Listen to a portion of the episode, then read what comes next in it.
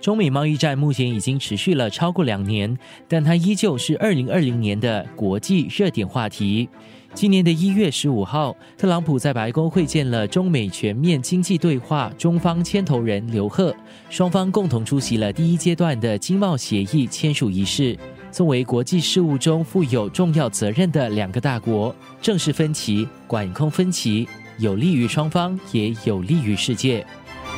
生活加热点。第一阶段贸易协定签署已经是十一个月前的事了，如今似乎没有太多的进展。一方面是因为关闭疫情，另一个原因则是美国忙着大选。南洋理工大学拉尔勒南国际关系学院副教授李明江说：“拜登上任之后没有政治动机调整现有的对华立场。从政策表态来看的话，他不大可能在这个问题上做出重大的改变。拜登还有他的政府。”他还面临一个美国国内政治的限制这么一个因素，因为我们知道，就是在美国国内这些年出现一种对中国强硬的这么一种共识，这么一种政治上的一种趋同，不管是民主党还是共和党，在美国基本上是一种政治正确了，就是对中国进行打压。拜登也不大可能在这个贸易纠纷这个问题上改变特朗普过去几年的很多的对中国强硬的这些做法。否则的话，他会遭到共和党那边还有美国民众、美国社会很多的反对的声音，甚至他可能会贴上就是对华软弱这么一个政治标签。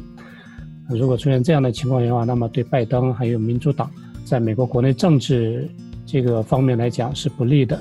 所以从美国国内政治角度来说，拜登也不大可能那么轻易的就是放弃贸易战这么一种对华政策。在竞选期间，拜登对中国的强硬发言较多集中于贸易，对科技的表态却不多。他下一个月正式入主白宫之后，手里掌握的对华筹码可不少。南大的李明江副教授接着说到了，相对特朗普，拜登相信会拿出更多的诚意。可能有一些方式会不太一样，比如说之前嘛，特朗普政府对中国基本上是极限施压，一轮一轮的这种增加关税。然后呢，还从其他的领域对中国进行打压，对中国的批评也在政策表达方面了，基本上是没有太多的顾忌，很多以威胁的方式、以胁迫的方式迫使中国屈服。那么拜登呢，他的这个团队恐怕这种方式会不太一样。我们预计拜登政府可能会以更大的诚意去跟中国交往，然后争取达到一个就是综合性的。全面的一个贸易协议，那么还有一个就是拜登他下面的团队很多都是过去奥巴马时代的这些主要的一些官员，那么这些人呢跟中国这边的相关部门的一些主要的负责人关系又比较好，而且呢打过很多年的交道，所以呢双方的接触和沟通可能会得到改善。那么还有一点就是，拜登还有民主党的很多那些政治圈子里面人其实也认识到就是。特朗普过去几年对中国的打压，包括贸易战，并没有给美国带来实际的好处。贸易战还有其他对中国的一些惩罚措施，包括一系列这些对中国公司的制裁，其实给美国利益带来很大的损失。从这个意愿角度来说，恐怕拜登政府会更认真去跟中国进行一个协定。那么接下来呢，就是看一看美国跟中国双方会不会重新把特朗普当年想要做到的一个事情，就是。达成一个综合性的协议，这个事情重新做起来。中方表示，期待白宫易主后可以改善两国关系。中国外交部长王毅就呼吁中美重启对话，重回正轨，重建互信。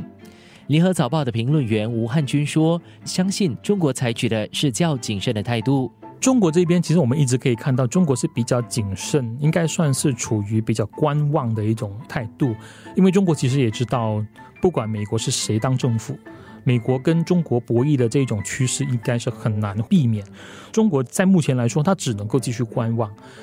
当然，我在想，像过去特朗普刚上任的时候，特朗普一直跟中国国家主席习近平拉关系，一直说两个都是好朋友啊，这些情况，我想拜登大概不会用这一招在中国身上了，所以应该不会去拉这种所谓的个人关系。虽然说这个拜登以前当副总统的时候跟习近平的关系还是相当不错的，因为他也有去过中国访问，但是我想，因为现在他当总统之后，这种个人关系应该是很难去影响中美接下来的一种发展。中美博弈应该是一个大趋势了，所以不管谁上任，基本上都很难避免。因为中国本身越来越强大，然后中国至少想要在东亚作为一个大国，这个地位本身呢，就肯定要挑战美国在东亚，在这个南中国海、在太平洋的一个主导的地位，这个应该是很难避免的两国的这样的一个竞争。